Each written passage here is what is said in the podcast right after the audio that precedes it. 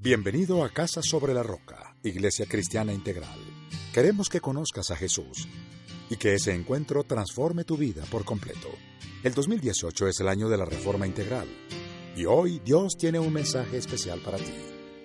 Es tiempo de disponer tu corazón. Bienvenido.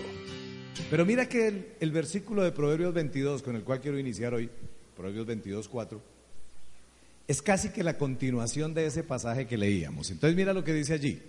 Recompensa de la humildad y del temor, escucha, es increíble. Son las riquezas, la honra y la vida. Si tú temes al Señor y además de eso eres una persona humilde, el Señor te va a añadir riquezas, honra y vida. Y no es lo que uno busca, pero a su manera. Estamos buscando recursos, buscando una cantidad de cosas. Témele al Señor de todo corazón. Ponlo a Él en el centro de tu vida. Desarrolla el modelo del Señor Jesucristo cuando allí en Isaías 11 dice que el, el Señor se deleitaba en el temor. Jesucristo se deleitaba en temerle al Padre. Eso es una cosa de otro nivel. Deleitarse uno es hacer las cosas con agrado, esperando de verdad que Dios haga cosas buenas en la vida de uno. Padre, gracias. Sabemos que la recompensa es grande para nosotros en todo, Dios. Tú no haces sino recompensarnos y nos das más de lo que merecemos, Dios. Pero Señor, hoy quiero que nos hables de verdad cómo la humildad puede llegar y abrir puertas y trascender, Dios. Todo te lo pedimos en el nombre de Jesús. Amén. El tema de las traducciones eh, y las actualizaciones idiomáticas es complejo, pero manejable. Las versiones antiguas de la Biblia hablaban de mansedumbre y pues yo no sé usted qué se imagina cuando le hablan de mansedumbre, pues uno se imagina un man como que camina por la calle o que vive por allá en cualquier lugar o alguien como medio apagado, como alguien definitivamente que no tiene como eh, ánimo, como espíritu, sino como que todo el mundo lo aplasta, como que todo el mundo lo pisa. Pero hoy las Biblias las nuevas versiones y las nuevas traducciones por una actualización idiomática, como lo decía, habla de humildad. Y esto sí que nos da tela para cortar. Porque lo más importante es que hay una estrecha relación entre esos conceptos de mansedumbre, humildad, pero adiciona a la palabra de Dios algo más, amabilidad. Y cuando yo leía esto yo decía, pero ¿qué va a tener que ver la amabilidad con la humildad? Todo. Usualmente una persona que es arrogante no tiene nada de amable. Y usualmente una persona humilde es una persona muy amable. Es más, no tiene nada que ver si se dan cuenta con el nivel económico, porque yo he visto en nuestra iglesia, en nuestra vida y en nuestras familias, y no me vas a decir que en tu familia no hay uno que es bien pobre bien vaciado, pero bien orgulloso. ¿Es así? Entonces la humildad es lo contrario al orgullo, que es propiamente la soberbia, ese pecado capital que implica autosuficiencia, autoexaltación. ¿Sabes cómo razona el orgulloso? Yo no dependo de Dios ni de los demás. Yo puedo hacer todo. ¿Cuántas veces lo hemos dicho? Yo no dependo de nadie. Pero aunque el orgullo no tuvo un origen humano, sino angélico. Y presta bien atención porque es bien claro en las palabras que el primer pecador no fue el hombre, el primer pecador fue Satanás. Tuvo un origen angélico. Y Satanás y su transgresión en qué consistió? Primordialmente en que él quería ser como Dios. Subiré, haré, seré semejante al, al Altísimo. Y ese es el mensaje que hoy en día la llamada nueva era, que no es nueva, ni es era, ni es nada, ofrece a la gente con el mismo empaque. Yo pensaba que esto no existe, pero cada día como que es más, está más reencauchado tú serás como Dios o tú eres Dios, solo que todavía no te has dado cuenta. Pero hay algo muy importante. Mucha gente lo que quiere es llegar a la adoración del propio yo. De hecho, la adoración del propio yo, la exaltación del, del propio yo, es el gran, eh, el gran mito de Narciso. ¿Ustedes recuerdan qué pasó con Narciso? Él era tan bello como algunos de ustedes que de pronto se acercan todos los días al espejo y dicen, soy tan bello y terminó enamorado del mismo. Narcisistas, hay mucha gente que vive enamorado y actúa, oiga, es que yo sí soy muy inteligente. Uy, es que como decido todo de bien. Exáltate, chucho, que algún día te van a matar. Porque es que mucha gente se autoexalta de mí mismo. ¿Y sabes qué? Se enamoró de sí mismo al contemplarse en las aguas de la, de la fuente que llamaba Castalia. En este año, ya vamos terminando, hemos trabajado con el origen del, del fruto del Espíritu Santo. Y esta mañana, para aquellos que no prestaron atención, eh, pero fue muy lindo, porque una de las herramientas que precisamente José hablaba dentro de su charla, la, la primera, él hablaba que precisamente el Señor lo que quiere darle no es un espíritu de temor, sino un espíritu de poder, de amor y dominio propio. Escucha el lenguaje de Dios. Y poder viene del Espíritu Santo. El amor es el primer capullo del fruto del Espíritu Santo. Y el dominio propio, por si no te has dado cuenta, es el último. O sea que en el Espíritu de Dios tú tienes todo lo que tú necesitas. Y si tú lo miras, amor, alegría, paz, estaba claramente identificado que rigen tu relación con Dios. Una persona sin amor, sin alegría y sin paz tiene que revisar tu, su relación con Dios. Y yo te pido, cada vez que estés indispuesto, cada vez que no tienes paz, cada vez que ves que estás haciendo las cosas porque toca sin amor, revisa tu relación con Dios. Lo mismo, cada vez que estés impaciente, que hayas perdido la amabilidad, la bondad, revisa tu relación con los demás. Pero cada vez que tú hayas perdido la fidelidad, que ahora se traduce también como fe, la humildad y el dominio propio, tienes que mirar cómo está tu yo interior. Según Bill Bright, fundador de Campus Crusade, y es un tesoro, y cada vez que vean un libro de Bill Bright, léanlo sin miedo, Hoy en día uno lee y veo gente que en la iglesia lee una cantidad de cosas y el próximo año se los garantizo. En todos los ministerios, en todos los grupos de trabajo, los únicos libros que vamos a leer son los libros de la iglesia, los libros del pastor Darío, porque bastante me he dado cuenta que la gente ni conoce la doctrina de la iglesia donde está, pero si la gente le pregunta a uno, pastor, podemos leer este libro de una gente que no la conoce, sino la mamá de esa persona y por ahí otras dos personas. Lean lo suyo, Escuchen lo suyo, lo que Dios nos ha dado. Y yo creo que en eso el Señor nos ha venido hablando muy claramente. Pero este Bill Bray es una cosa espectacular. Porque si ustedes miran el lado derecho, él dice que el amor es el que articula todo. Y si el Señor es la fuente del amor, no hay tal de que tú no puedes llegar a ser paciente, amable. Claro que sí, porque es que el amor, si tú lo miras, articula todo. La alegría es la fuerza del amor la paz, la seguridad del amor. Mire, ¿sabes por qué tú tienes paz?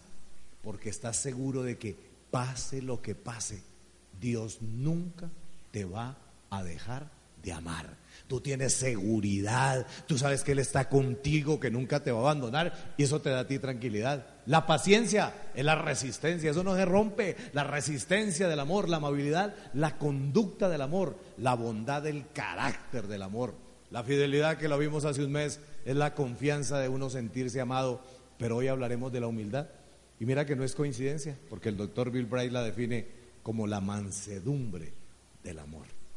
En el próximo ayuno, en el de noviembre, hablaremos de el dominio propio, que yo creo que ahí sí tenemos mucha tela de donde acordar. Hoy continuaremos con el capullo de la humildad, ese segundo gajo del fruto en mi relación conmigo mismo. Pero quiero que pienses por un momento. ¿Qué tan humilde eres tú? De verdad, de corazón. Porque te vas a hacer una evaluación empezando y una evaluación al final. Y uno muchas veces dice, yo soy muy humilde. Pero yo cuando cada vez que hablo de este tema me doy cuenta que tenemos más de orgullo que de cualquier cosa. Porque te voy a hacer tres preguntas. ¿Cómo reaccionas tú cuando tu familia hace una fiesta y ni siquiera te invitan? Eso se llama orgullo. Me ignoraron. Cuando la gente no te tiene en cuenta, cuando no te piden permiso, no te dan el aval, cuando no te consultan, si tú eres jefe o autoridad, ¿sabes qué llama eso cuando tú te sientes mal? Orgullo. Y Dios lo empieza uno a tratar, porque de verdad la respuesta de Dios al orgullo es la autoestima. Y uno a veces, por cosas que la gente dice, se las cree y a veces se subestima tanto hasta tal punto que uno dice, oiga, eso no es correcto. Porque yo debo estimarme a mí mismo, o sea, amarme sin caer en el orgullo. Porque, por, por no entender este tema, Muchas personas se menosprecian. ¿Y qué le pueden dar a los demás si se menosprecian? Dígame una persona que tenga una baja autoestima, ¿qué le puede dar a los demás? Nada. Del mismo, de la misma baja autoestima, de ese menosprecio, es de lo que se le da a los demás si tú no tienes una adecuada eh, forma de verte. Pero yo te digo una cosa, y eso es algo que Dios me hablaba con fortaleza. Ni debes menospreciar, ni debes permitir que te menosprecien. Mira, si lo has permitido, algún día tendrás que empezar a valorar a la gente que tienes al lado. Y esto es muy duro, porque yo sé que hay, especialmente cuando uno habla en relaciones de parejas, hay parejas donde los esposos se maltratan mucho. A veces los términos como se hablan no se valoran. Uno es el inútil, usted nunca sirve para nada, usted no ayuda. Y si no se lo dicen explícitamente, muchas veces se lo hacen ver con acciones. Pero no tenemos por qué menospreciar a nadie. Pero en el otro sentido, yo creo que aquí hay personas que tienen que amarrarse muy pronto los pantalones, hablar sin miedo y no permitir el menosprecio. ¿Sabes por qué? Porque tú eres un hijo de Dios y tú vales todo. Yo quiero para iniciar, porque la palabra es tan amplia, pero los términos son a veces tan difusos, que tenemos que hablar de los sinónimos, de los antónimos, de las falsificaciones, un concepto muy especial de la humildad. Quiero arrancar con sinónimos. Miren, mírenlos, porque esto es bien rico. La palabra de verdad es, es, tan, es tan amplia. Por ejemplo, sinónimos de humildad.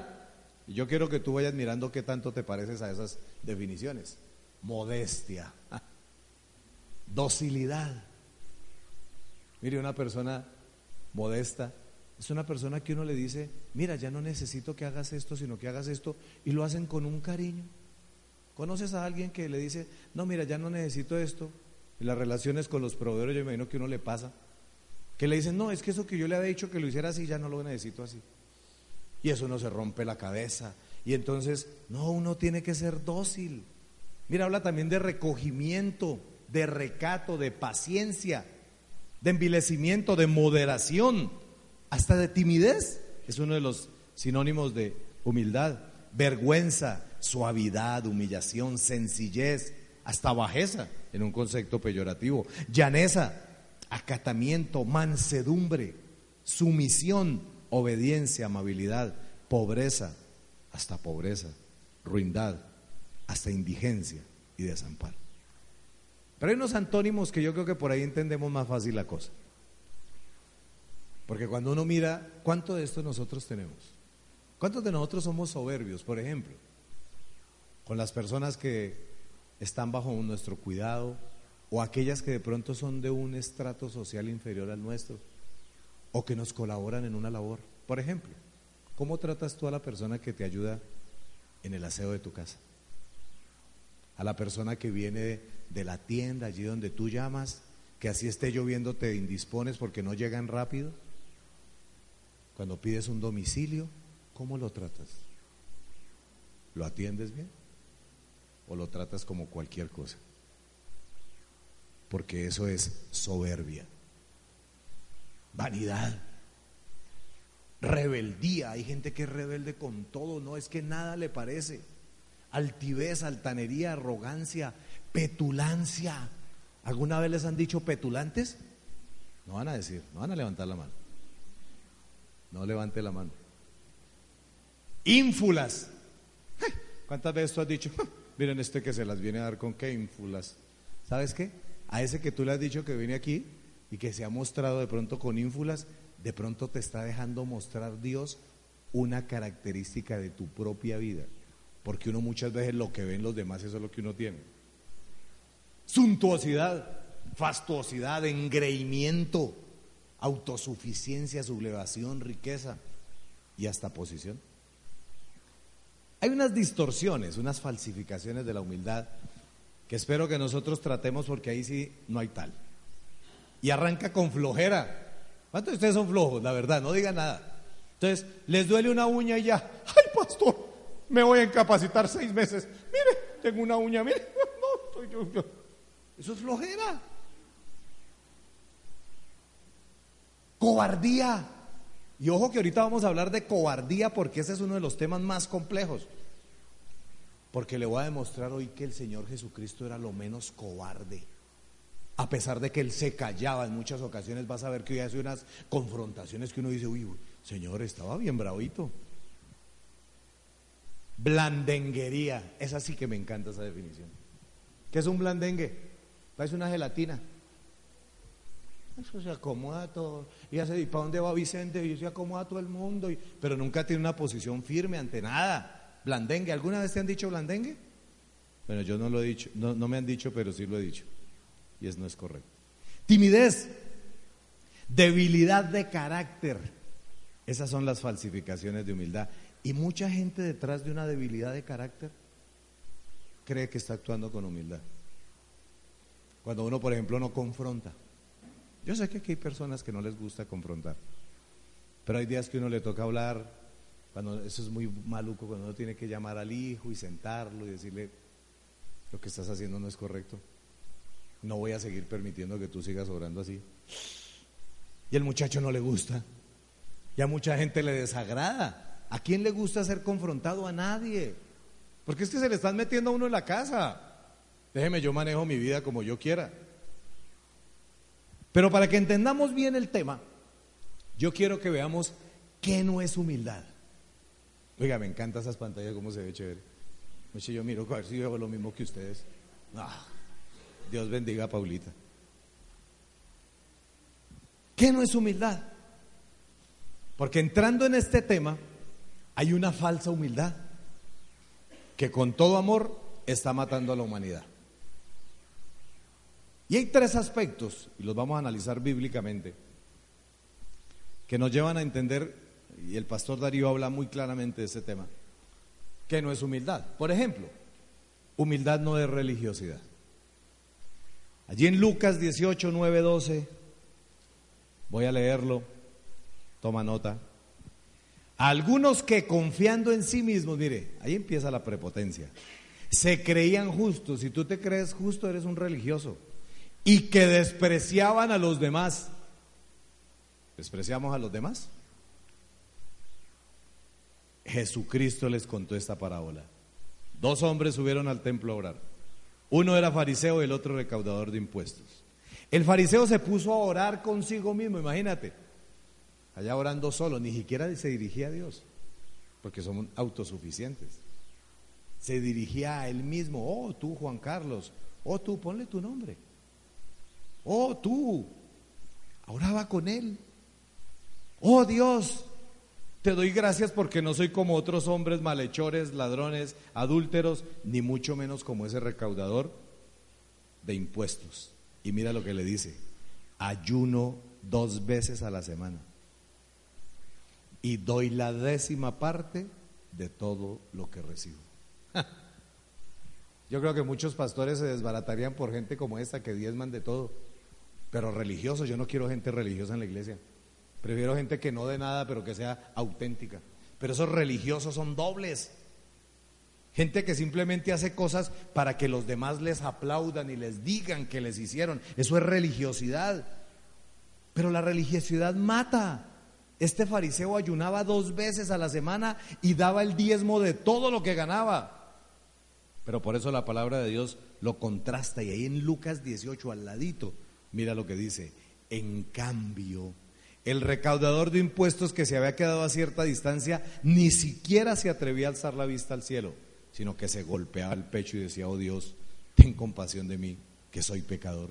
Les digo que este y no aquel volvió a su casa justificado ante Dios, pues todo el que a sí mismo se enaltece será humillado y el que se humilla será enaltecido. Hermano, la humildad sí existe. La religión es lo contrario de la humildad en muchos casos. Los fariseos eran religiosos, los fanáticos son religiosos, pero el cristianismo, a diferencia de lo que la gente cree, es una manera de ser y de vivir auténtica, con problemas, con dificultades, porque todos finalmente los tenemos. Segundo, mira, no es fingimiento. Colosenses 2.18 dice, no dejen que, se les, que les prive de esta realidad ninguno de esos que se ufanan en fingir humildad y adoración de ángeles. Los tales hacen alarde de lo que no han visto y envanecidos por su razonamiento humano. El pastor Darío dice, qué perversión, idolatría por los ángeles, que eso es un fenómeno actual. Mucha gente vive idolatrando los ángeles y han puesto más confianza en Dios, en los ángeles que en Dios. Por fingir humildad, eso es orgullo, una humildad fingida.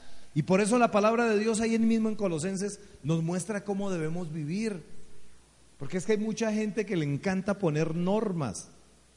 Y mira lo que dice allí, y esto es para ti y para mí, que nadie los juzgue a ustedes por lo que comen o beben, o con respecto a días de fiesta religiosa, de luna nueva o de reposo.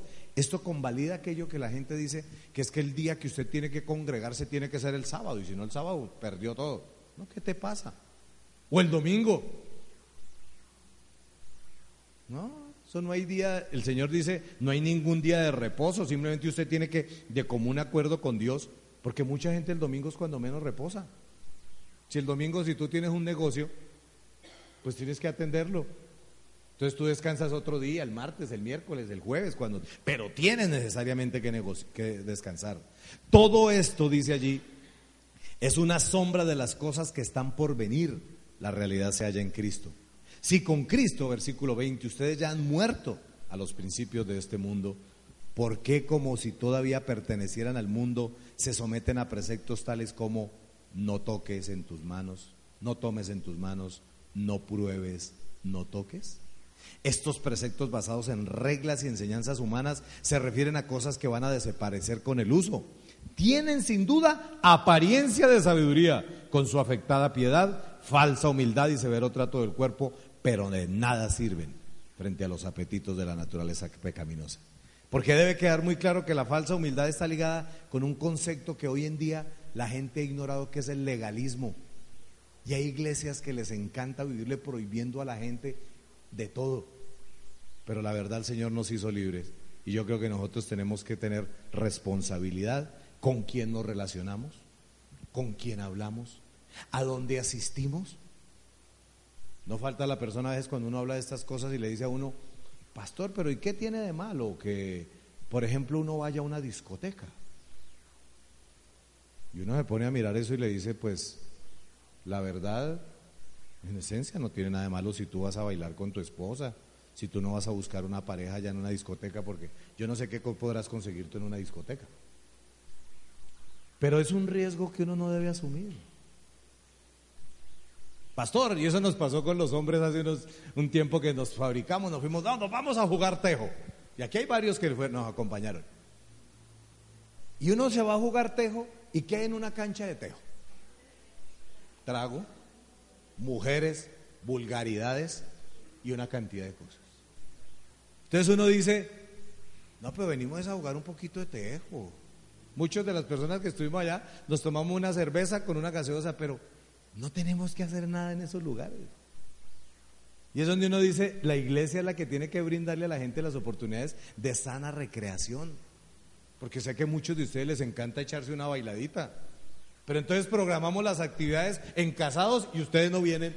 Y les trajimos una noche de boleros y la pasamos re bueno y ni vienen. Entonces yo digo, entonces estoy seguro que ustedes son de los que sí les gusta que les pongan normas. Pero nosotros no lo vamos a hacer. Y nos hemos encargado de desmontar muchas cosas que en las iglesias son normales.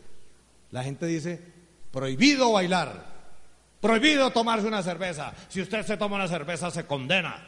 ¿Les gusta eso? Tienen que irse para esas iglesias, porque aquí nunca les vamos a prohibir nada. Ustedes tienen que ser responsables delante de Dios. hay gente que le encanta, no me digan que no, porque no me prohíben, oiga, díganme qué tengo que hacer. Esos que son falsamente humildes quieren que los demás sean humildemente falsos. Pero tampoco es cobardía. Ni es fingimiento, ni es cobardía. La verdadera humildad. Este es un pasaje que de verdad, espero que lo analicen y lléveselo en su corazón. Porque en Lucas 13, yo quiero que todos vayan allá a Lucas 13. Porque es un pasaje donde el Señor Jesucristo es el que habla. Y el Señor Jesucristo empieza hablando así como era Él, como hablaba, muy tranquilo, pero también cuando el Señor tenía que hablar con firmeza, lo hacía. Y mira lo que sucede. En ese momento se acercaron a Jesús unos fariseos y le dijeron, sal de aquí, vete a otro lugar porque Herodes quiere matarte. Y mira lo que el Señor le responde. Él les contestó, vayan y díganle a ese zorro, mira hoy y mañana seguiré expulsando demonios y sanando a la gente y al tercer día terminaré lo que debo. No quiero imaginarme que no hubiera sido un rey sino una reina, le habría dicho a la zorra, que allá uno dice es un término más fuerte, ¿cierto? Pero piensa lo que le dijo al rey, zorro. ¿Sabe qué le dijo? Mediocre, porquería. Le dijo al rey, oiga, ¿cómo así Jesús le dice eso? Y ser humilde no lo debe llevar a uno a ser un cobarde. Porque miren que a raíz de este pasaje algunos pensarían, oiga, qué falta de humildad la de Jesús, ¿no? Mandarle decir zorro al rey. Qué despropósito.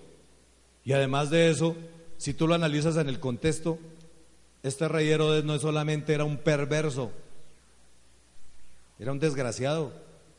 A Jesús no le tiembla la voz para dirigirse a una autoridad que hacía lo que se le daba la gana y nadie lo enfrentaba ni le decía lo que se merecía. Pues Jesús sí se lo dijo, era un zorro. Entonces a Jesús no le temblaba la voz. Porque es que humildad no es complicidad. Entiende eso porque mucha gente es cómplice. Es que yo del humilde soy cómplice. No, no confundas. Si usted ve que alguien, así sea poderoso, hace lo malo, y por temor o por falsa humildad no habla con él, francamente, ¿sabes qué? Se convierte en su cómplice. Y de eso también daremos cuenta. Resumamos lo que no es humildad auténtica. Primero, no es religiosidad, ya lo vimos. No es fingimiento, no es legalismo, no es cobardía. Entonces, ¿qué es la verdadera humildad? Y ahí sí es donde el Señor nos pone las cosas en orden. Allí en Mateo 11, 29, el Señor Jesucristo nos enseña, carguen con mi yugo y aprendan de mí, pues soy apacible y humilde de corazón y encontrarán descanso para su alma. Oiga, mi hermano, ¿cuántos de nosotros vivimos atafagados?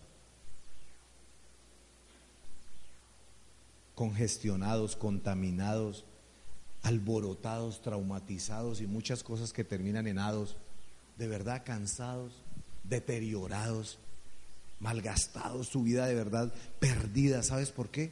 Porque no tenemos descanso en nuestra alma, porque no tenemos reposo. ¿Cuántos de ustedes de verdad hace tiempo que de verdad, a pesar de que no tienen una actividad exigente, no tienen reposo? No hay descanso. Y el Señor por eso nos dice, carguen con mi yugo y aprendan de mí. Porque nuestra alma obtiene descanso, reposo y apacibilidad al ser humildes. Eso lo dice ahí el Señor. No debemos cazar pleitos, buscar peleas ni enredarnos en problemas sin necesidad, porque ser humilde en últimas consiste en ser como Jesús. La palabra griega que utiliza aquí, y en general en el Nuevo Testamento que utiliza el apóstol Pablo, es praotes que significa más o menos lo siguiente, presta atención, para él lo que es una persona humilde. Un carácter sereno, manso, complaciente y sin altanería. Está bien traducido como humildad, una virtud de la cual mansedumbre puede llegar a ser una faceta. Pero analicemos ahora sí la cara positiva, lo que sí es humildad. Y aquí es donde uno empieza a ser tocado por Dios. Porque mira que humildad es, primero, contentamiento. Y yo creo que nosotros en muchas circunstancias de nuestras vidas no nos contentamos. ¿Cuántos de ustedes viven de verdad inconformes? Y la inconformidad arranca desde cuando se levantan, cuando se miran en el espejo y dicen, mire esa nariz tan fea. No, me rodillas todas torcidas. No, mire esos juanetes. ¡Ay, tan chiquito! Y además gordo. Y mire, cada día todo lo tiene más caído. ¡Oh, qué desgracia! Oiga, hermano, Deje de darse tan duro. Y esto no es solamente temas de las mujeres. Hay muchos hombres que de verdad viven inconformes. Y lo primero que tú tienes que hacer es pedirle perdón a Dios hoy cuando llegues a tu casa si has sido inconforme con tu cuerpo, porque estás yendo en contra de lo que Dios hizo, entiende. Para Dios tú eres perfecto como sea. con un ojo más chiquito, con la nariz más abajo, con la lengua de pronto un poquito más larga, no sé, alguno más chiquita. Con la nariz pequeñitica, ustedes conocen a gente con una nariz pequeñitica. Yo conozco personas que se parecen a la, a la esposa del, del, grandulón ese rojo, ¿cómo es que llama? Mi amigo, que me encanta de los, de los grandes, la, de la vieja esa que, de la Elastic Girl, que tiene una nariz así de chiquitica, una vaina. Muchos esa vieja se pone unas gafas y le cabe por aquí en el labio. Así es, de los increíbles, me encanta. Y hay gente que dice de verdad de su propio cuerpo, qué desgracia. ¿Cuántos de ustedes se han quejado por eso? Pero es contentamiento, contentamiento con el lugar donde viven. No quiere decir que estén conformes. Contentamiento con lo que Dios les ha dado. Contentamiento con el lugar que tú ocupas en una comunidad, en una iglesia, en una sociedad. Porque uno muchas veces, ja, ¿cómo me gustaría? Y, y entonces el día en que yo eh, pueda eh, tener la acción del campestre, de pronto nunca lo vas a ver. A mí Dios me ha tocado en eso. Porque nosotros en Bogotá, yo, a mí me encanta jugar golf. Y la verdad yo iba por todos los campos y conocí muchos campos, más de 25 campos en Bogotá. Iba a los mejores clubes y tenía muchos amigos y muchas relaciones. Iba al country club y al que fuera, me gustaba ir a todos los clubes. Y lo hacía porque me gustaba, por conocer. Y cuando yo llegué aquí a Pereira no había sino un campo público, que un día me fui a hacer una práctica y dije no vuelvo porque hermano volví, tenía unas 500 picadas, eso eran solo animales porque era esa ya saliendo para Armenia es el único campo público de golf que hay aquí en, Pereira y el otro es el campestre. Y pues yo no tengo plata para pagar el campestre, ni tengo un amigo en el campestre. Entonces yo decía, pues mientras tanto, ¿qué hago? El Señor me regaló una casa y ya saco mis bolitas, juego, voy de aquí para allá, me devuelvo allá para acá, hago de cuenta que estoy en el campo más grande del mundo, me siento feliz.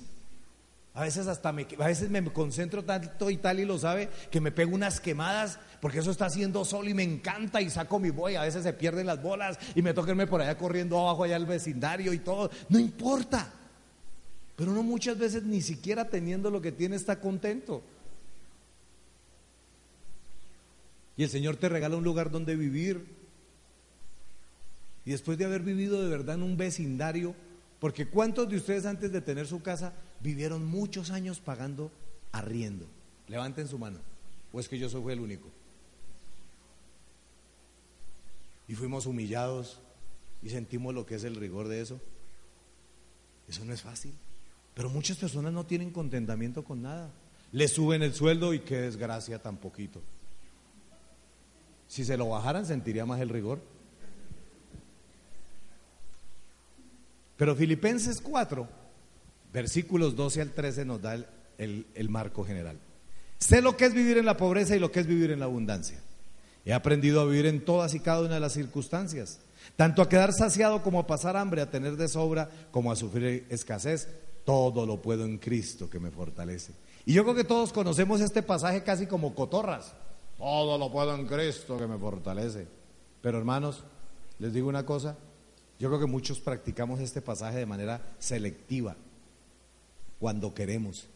Pero el secreto clave de la vida cristiana es que si estamos pasando por la pobreza, no renegamos. Aceptamos la ayuda de la gente. ¿Quién te dijo que eso es un delito? No nos sentimos los más desgraciados. Oiga, increíble como yo lo sentía y me sentí siendo cristiano y había regado a la iglesia, pero yo sentía Tenía un salario que cualquier persona envidiaría y no me servía de nada porque estaba embargado, porque tenía que pagar una cantidad de cuentas. Qué desgracia para mí, yo no veía la plata. Y yo decía, qué desgracia. Y en vez de pensar que Dios finalmente estaba obrando en mi vida, que me estaba ayudando a sanar mis finanzas, que Dios estaba haciendo algo diferente. Y mucha gente reniega. Yo de pensar en que alguien me ayudara y tal y lo sabe. Yo sí luchaba con esa vaina y yo decía, pero a mí, ¿Yo? ¿Que en la iglesia me ayuden? ¿Qué están creyendo? ¿Qué les pasa? Yo luché mucho tiempo con eso. Pero el Señor sabe que Él me tocó el corazón. Porque a esto le añadía algo que a mucha gente le puede impactar. Porque yo diezmaba en la iglesia. Estaba empezando a diezmar. Y yo veía que con mis hijos llevábamos mucho tiempo en que ni unas vacaciones. y a los hijos, a nuestros hijos de los hogares, todos los años sagradamente, no lo llevaban como muchos de ustedes de pronto pueden hacerlo, que simplemente, bueno, mi hija nos tocó aquí, vámonos allá a dos quebradas y salen las vacaciones. Las niñas y los niños de los hogares usualmente se iban para la costa, y no un día, ni ocho días, sino veinte días. Iban a un lugar bueno y tenían unos clubes y regresaban morenitos, en cambio uno pálido todos los días y blanco. Y a mí me daba piedra yo decía, pero ¿cómo así? Si fuera de que yo diezmo entonces y ellos sí pueden salir. Y después le pedí perdón a Dios. Porque eso simplemente se llama orgullo, prepotencia. Y son los resultados de una vida mal vivida. Y uno tiene que aprender a darle gracias a Dios. Que si no hubo para las vacaciones, gloria a Dios, nos quedamos en la casa. Que si no hay para ir al cine, compramos el maicito pira y lo hacemos ahí y con la familia y nos metemos todos en la cama. Yo creo que no hay más mejor plan que ese. Nosotros con nuestros hijos aún lo hacemos y nos metemos todos en la cama y todos, así estén grandes, y la pasamos rico y le damos gracias a Dios. Alguien me decía en unos días pasados en una consejería, pastor, pero ¿yo qué hago si mi mujer no le gusta nada? Si es insatisfecha, no le gusta nada. Allá no, ni que le digo que vámonos allí, que vamos allá, nada le gusta. Le dije, cómprele unos maíz, un maíz pira y lléveselo a la cama. A ella le gusta descansar, llévele. Haga algo diferente. Es que no tengo un peso. ¿Y si no tienes plata entonces? ¿Vas a robar o qué? Vive contento con lo que tienes, con el trabajo que tienes, con el lugar donde vives, con el carro que tienes, con la bicicleta que tienes, con la moto, con el jefe, con todo lo que tienes, porque finalmente recuerda una cosa, Dios está tratando contigo y seguirá tratando con todos nosotros mucho tiempo, hasta que nosotros realmente mostremos contentamiento, nos dará mucho más. Pero yo digo con amor, Dios sabe lo que uno de verdad siente. Siempre contentos. Si tiene y si no tiene. ¿Sabes por qué? Porque la humildad no cambia. La humildad es invariable. La humildad no debe depender, porque si tú estás bien y cuando tienes, ahí sí te sientes bien, eres un orgulloso, prepotente. Ah, cuando tienes, ah, ahora sí van a ver los que me humillaron cuando yo tenía. Pero aquí viene algo que es complejo. Y Angelita en su parte final de la oración, yo la escuchaba desde adentro y, y cerró con algo que a mí me conmovió. Porque es que humildad es servicio a Dios. Y el modelo no es cualquiera. Y sé que Alex habló el domingo pasado y mañana para que no le gusta que le sirvan dos tazas se las van a dar porque mañana también vamos a hablar de eso. Porque es que el servicio a Dios es verdadero, es necesario. Es hasta cierto punto algo que nos da sanidad psicológica, anímica. Cuando uno ve que la gente a quien uno sirve tiene más necesidades que uno, por ejemplo, y no se queja. ¿Cuántos de ustedes conocen gente que de verdad uno a veces dice que vive bien mal?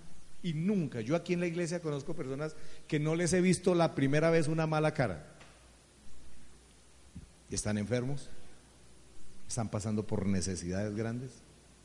Eso es grande y sirven a los demás.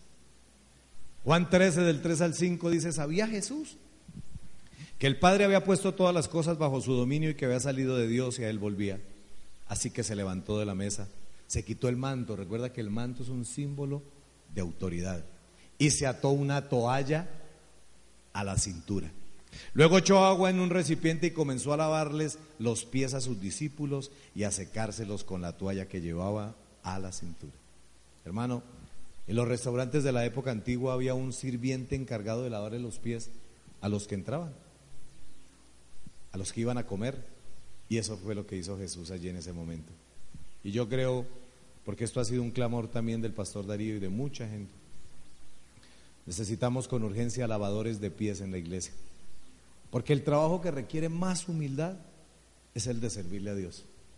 Si no te has dado cuenta, porque debemos aprender a que nos humillen sin protestar.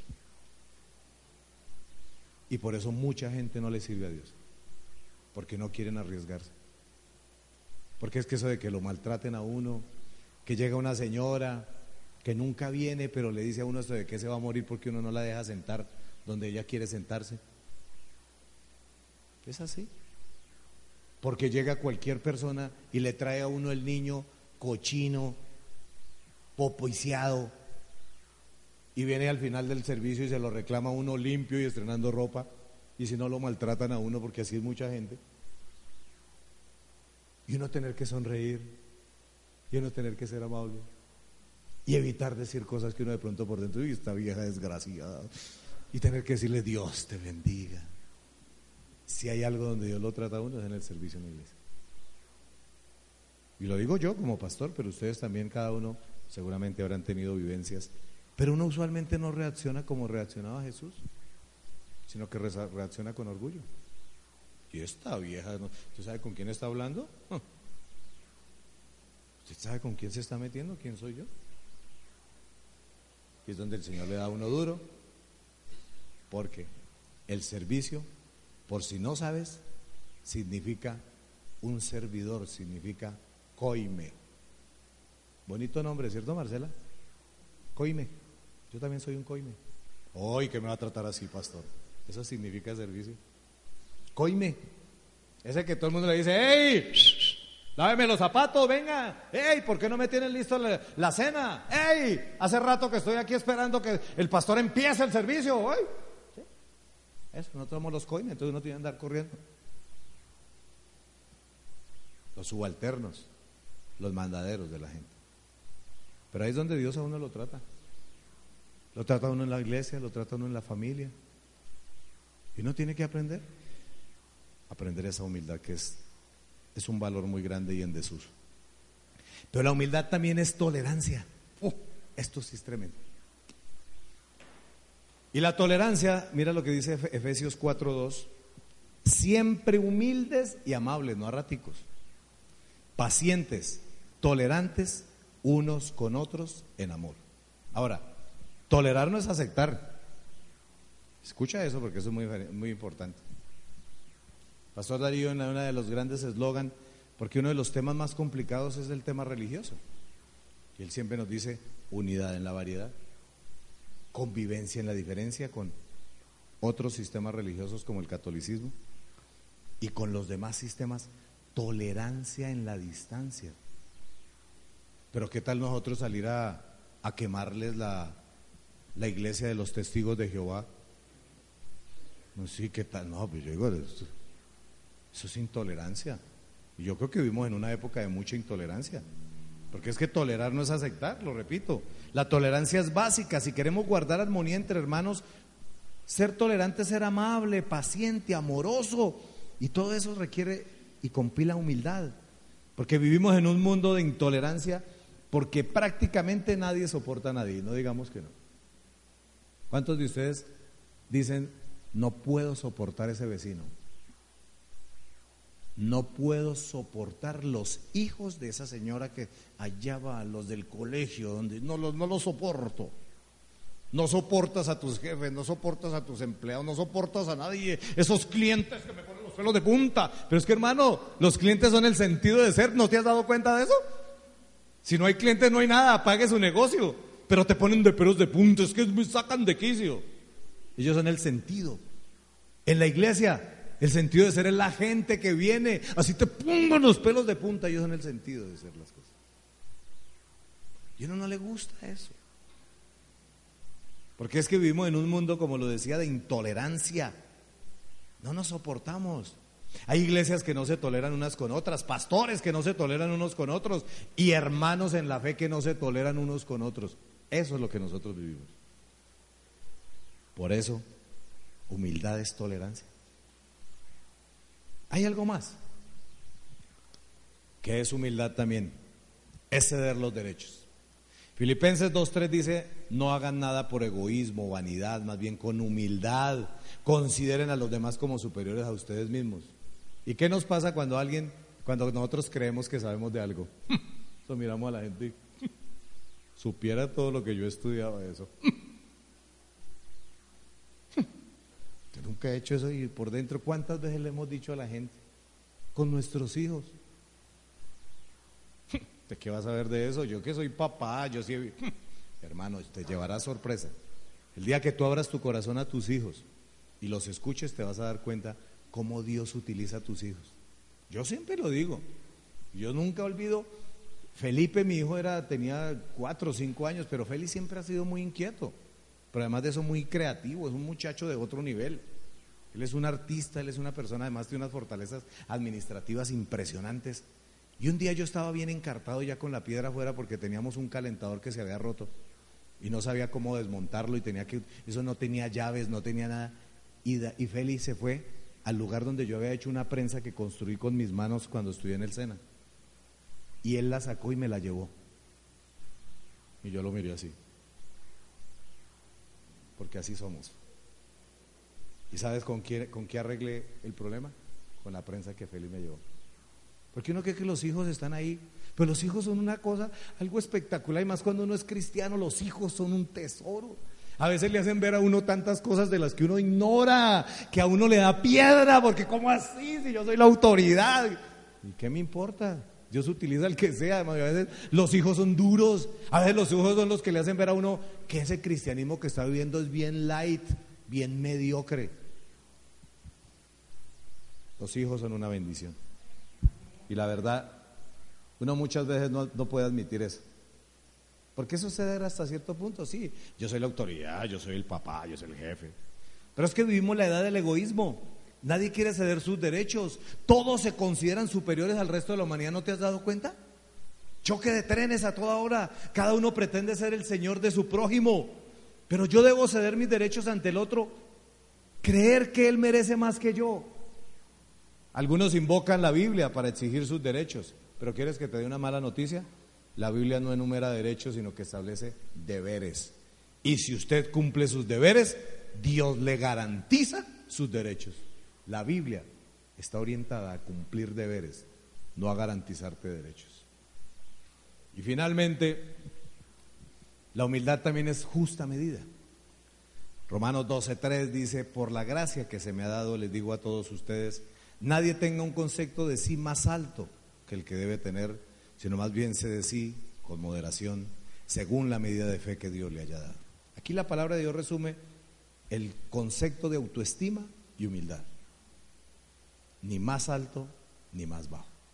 Hay una frase que siempre me ha encantado. Y la escribió Tomás de Kempis, un, holandés. Y él dice, no soy más porque me elogien. ¿Cuántos de ustedes se sienten más porque los elogien? Oh, ¿Qué nota? Lo logré.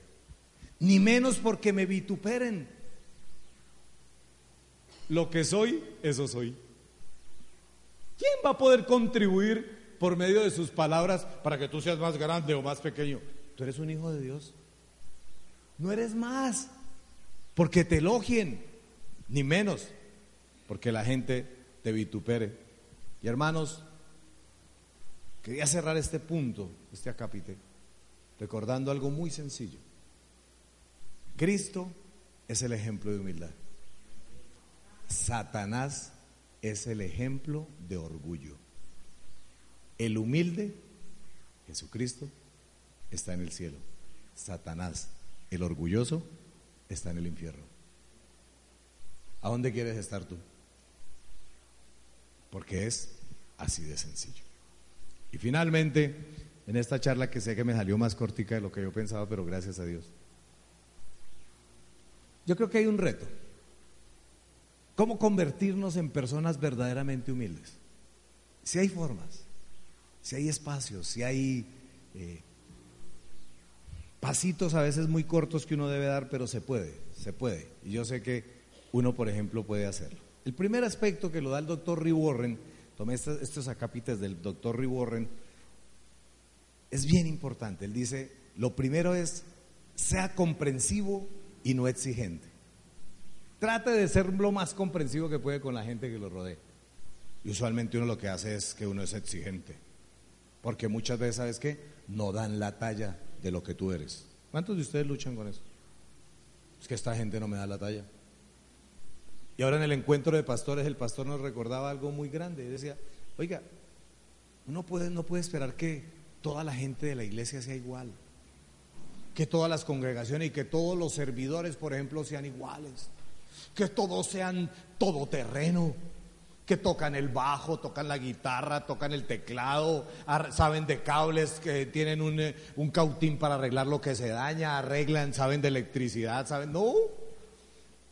que hay gente que además de que consiente muy bien a los niños, los paladea, además sabe preparar comida y sabe preparar alimentos y atiende a las mesas. No, hay muchas veces que la gente sabe una cosa y uno quiere a veces ranquearla todo y eso nos pasa también con los hijos. Queremos que todos tengan la capacidad, como lo decía el doctor Ordóñez, porque el gran hijo en la época de nosotros era el que se sentaba como un estúpido y no hacía nada. Y entre más quieto estuviera, qué belleza de niño. Lo que no se daban cuenta era que tenía una retracción y que Gino tenía de pronto algún problema mental, porque es un chino esa edad está para moverse, para inquietar, para no quedarse quieto. Pero nosotros nos metimos en un molde que entre más quieto, usted era mejor. Entonces por eso todos nosotros, cuando queremos que los demás nos miren con esa actitud de santos, aún en la iglesia con Dios, cerramos los ojos sin eso ni movemos nada. Pero eso sí estamos mirando a los lados a ver quién nos mira. tenemos moldes muy malos. Comparamos, queremos que todo el mundo sea igual. Y si son de la familia, por ejemplo, nuestros hijos lo sufren. Porque nuestros hijos, especialmente el viejo David, que ha estado mucho tiempo en la iglesia, él me decía es que yo soy un HP. Porque los hijos de los pastores, eso llama HP. Todo el mundo les tiene la vista así. Uy, pero usted no se parece a su papá. Le dije, usted haga lo que se le dé la gana, compórtese como ustedes. Nosotros no hemos creado clones. Cada persona es diferente y lo mismo usted haga con sus hijos. No me los matricule y es que mire cómo su hermano sí es obediente. Qué desgracia que lo comparen a uno con los otros empleados, con los otros servidores, con los demás. Todos somos únicos. Y cuando uno quiere encasillar a la gente, sabe que le hace un daño tremendo. Sea comprensivo. Filipenses 2.4 dice que cada uno debe velar no solo por sus propios intereses, sino también por los intereses de los demás. Eso es la verdadera humildad. ¿Quieres ser humilde? Arranca desde hoy mismo a valorar no solamente lo tuyo. Porque muchos de nosotros somos buenos para cuidar lo nuestro, pero lo de los demás. Cuidas el computador tuyo, el que te regaló, el Mac InTouch el último lo cuidas, pero el de tu oficina lo prendes de una patada. Y como el jefe eso tan pronto ya se daña, jefe, se dañó el computador. Entonces ahí mismo llega y, ¿qué quieres? No, ya, ya te lo cambio, espérate. Y más si tú eres un empleado de alto rendimiento, entonces te hay que ponerle uno bueno. No se han dado cuenta que tú eres lo que pasa es que te tiras todo, no lo sabes cuidar. Cuida lo que no es tuyo, como cuidas lo tuyo. ¿Y si uno hiciera eso? Si uno cuidara la lengua y no hablara tanto de los demás, así como le gustaría a uno que la gente no hablara yo, ¿cómo funcionarían las cosas? Pero yo, mientras hacía esto, decía, pero ¿cómo operaría este principio, por ejemplo, entre cónyuges? Porque a veces uno ve que las mujeres son vanidosas y los hombres vastos, ordinarios, hostiles. ¿Y la palabra de Dios habla de todo? Dice primera de Pedro 3, el 4 va dirigido a las mujeres, el 7 a los hombres. Que su belleza sea más bien la incorruptible, la que procede de lo íntimo del corazón y consiste en un espíritu suave y apacible. Esa es la belleza más hermosa. Esta sí que tiene mucho valor delante de Dios.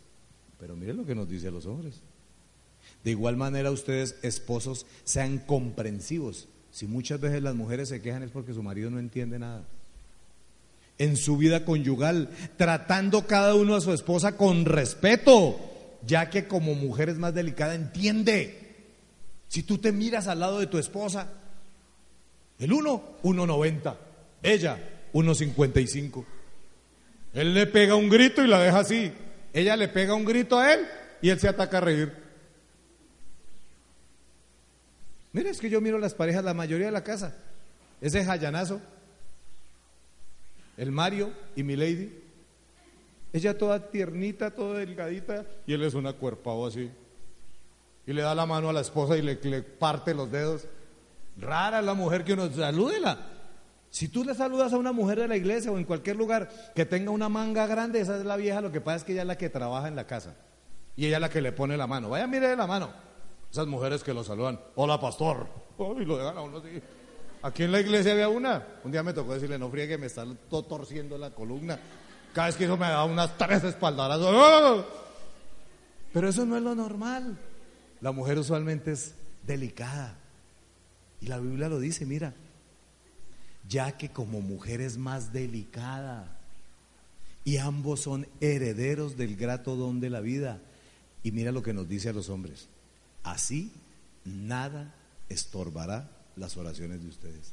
Las oraciones de las mujeres no se ven obstaculizadas por la forma como tratan al hombre. Las del hombre sí. Por si no te has dado cuenta, las mujeres que tanto se quejan de que, ay, es que Dios, es que la Biblia es machista.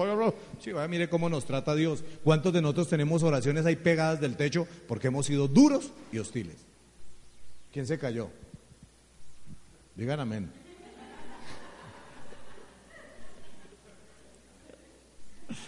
Segundo, mire que estos son pasitos despacito, pero hoy vamos. Segundo, llénese de gracia y no juzgue, y esto sí que es duro. Gálatas 6.1 dice, hermanos, si alguien es sorprendido en pecado, venga, les cuento una cosa, seamos honestos.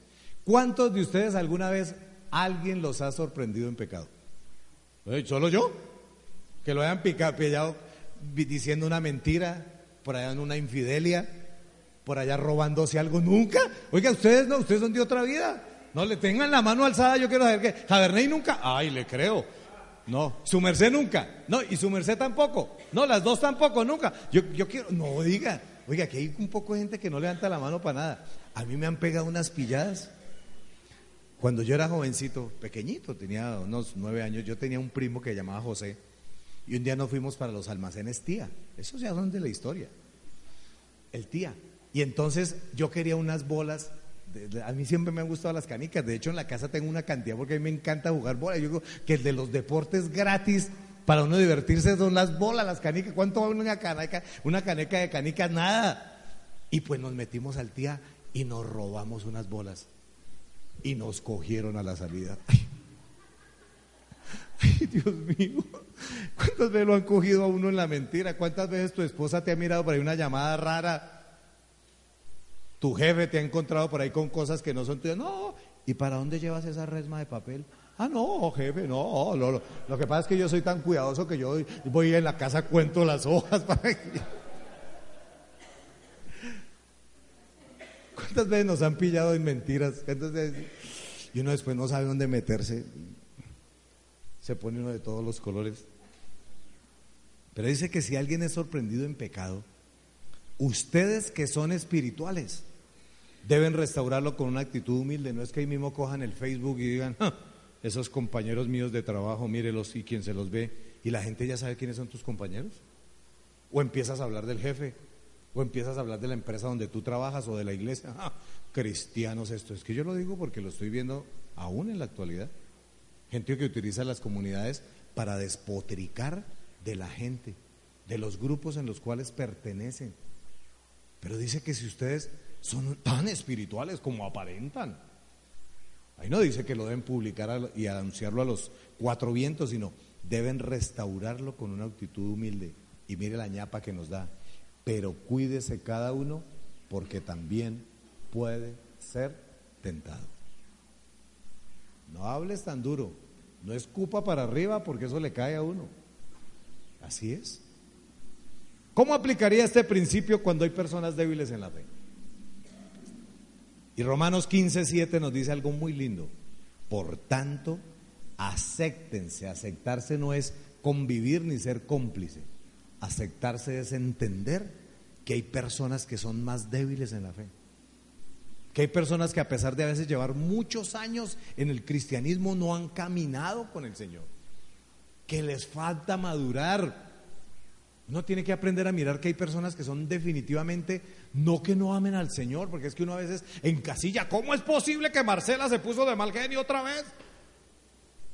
Ah, o sea que uno no se puede poner de mal genio. O sea que uno no puede mostrar inconformidad. ¿Hoy lo viste con Jesús? A veces uno se excede. Pero es muy importante que la gente entienda. Son salidas que uno tiene muchas veces que son inmadurez pero no quiere decir que no ames al Señor.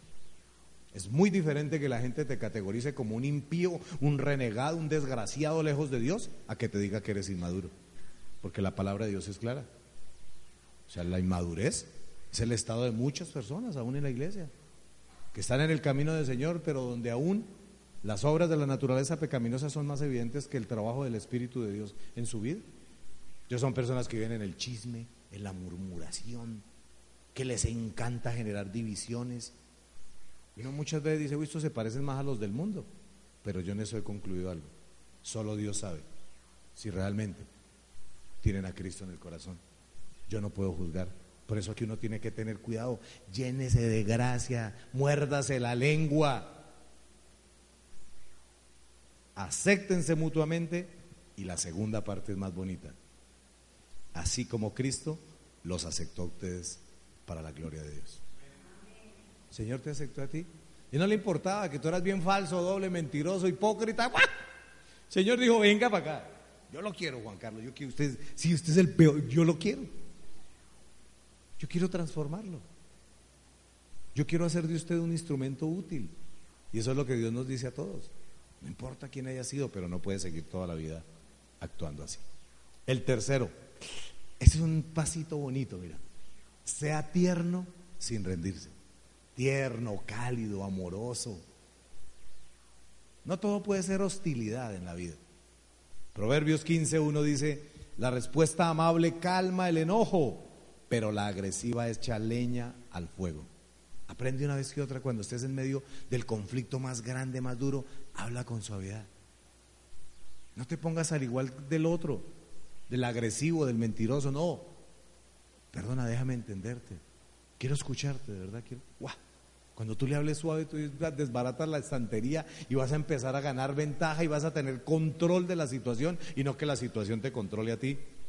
¿Cómo aplicarías, por ejemplo, este, este principio en nuestro servicio a los demás? Eso es tremendo. Esto es duro, sobre todo para nosotros que somos servidores.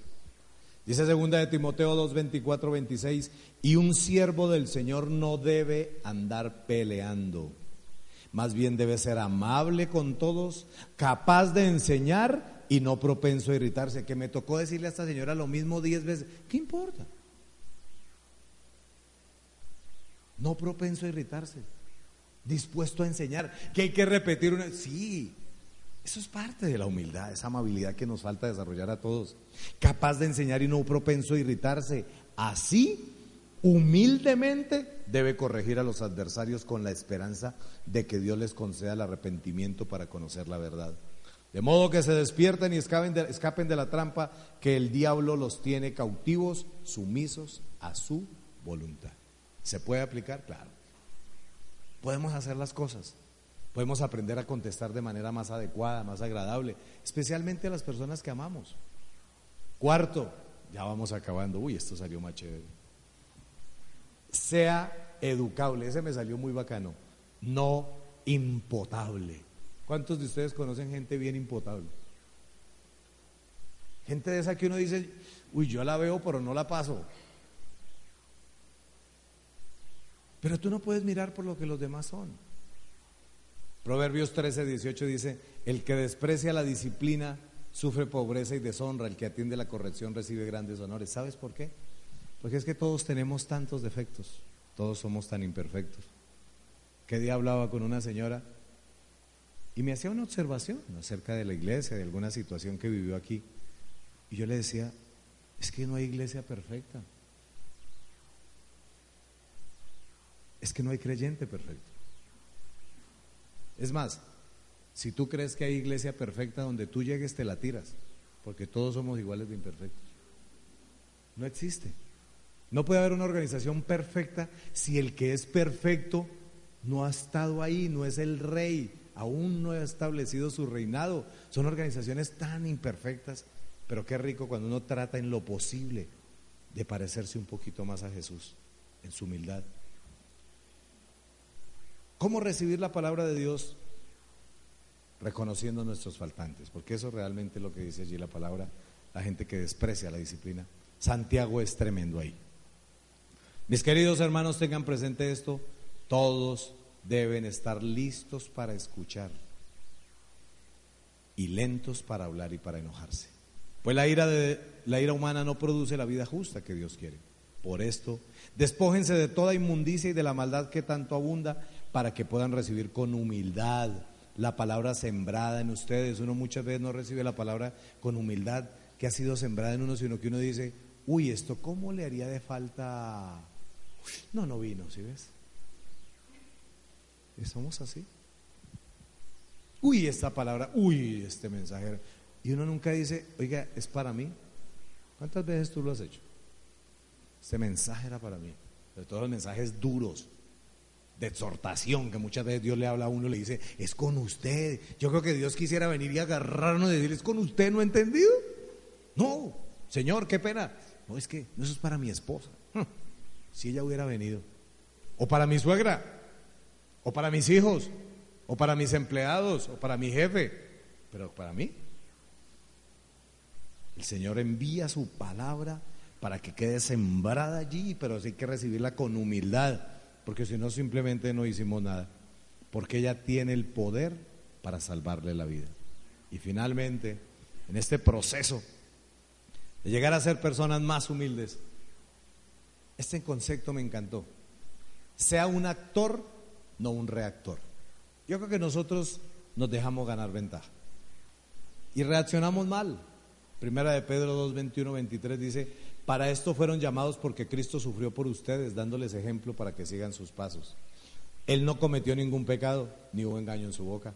Cuando proferían insultos contra él, escuchen, porque esto nos va a pasar a todos más pronto de lo que creamos o nos ha venido pasando. Nos van a insultar, nos van a maltratar, así estemos haciendo las cosas bien. Dice, dice no replicaba con insultos.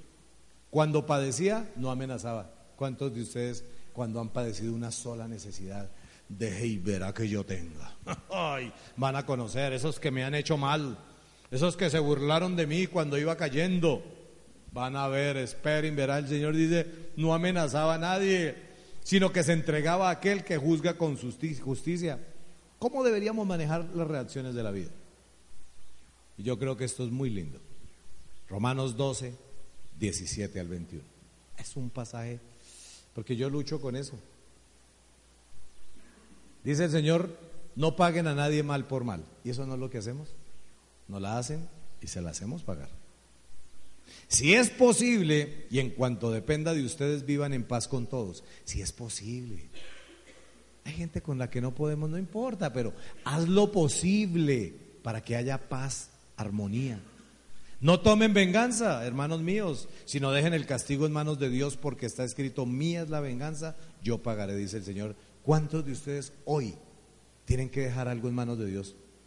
Cosas que ustedes saben que se están buscando cómo encontrarle la venganza. Y es que me la pagan y es que me la hice así. Pero ¿qué te dice el Señor? Mía es la venganza. Más bien cuando tú tengas ganas de metértele a Dios, dile, Señor, tú me dijiste que la venganza era tuya y no he visto nada. Eso ya es diferente. Pero cuando uno se le atraviesa a Dios, Él no hace nada. Antes bien, si tu enemigo tiene hambre, dale de comer. Si tiene sed, dale de beber. Actuando así harás que se avergüence de su conducta. No te dejes vencer por el mal. Al contrario, vence el mal con el bien. ¿Y qué hacemos nosotros? tratar de vencer el mal con el mal que nosotros hacemos. Hermanos, tenemos una meta grande. Todos los días, en el hogar, en la empresa, medir nuestras reacciones, saber y aprender cómo hacer las cosas y mientras va viniendo la alabanza. Sabemos que Dios llegó a tu corazón con una palabra especial. Repite en voz alta, después de mí, esta sencilla oración. Amado Jesús, te doy gracias Reconozco que soy pecador, pero también reconozco que tú, Jesús, eres Dios, que te hiciste hombre, moriste y resucitaste. Te abro la puerta de mi corazón. Haz de mí la persona que tú quieres que yo sea. Te recibo ahora mismo como mi Señor y mi Salvador. En Cristo Jesús. Amén. Si acabas de hacer esta oración, la palabra de Dios dice que naciste de nuevo eres una nueva persona. Te invitamos a dar el siguiente paso en tu proceso. Somos una iglesia de amor, y queremos acompañarte y ayudarte en esta nueva vida. Ingresa a www.casarroca.org. Conéctate, crece, sirve. Seguimos en contacto.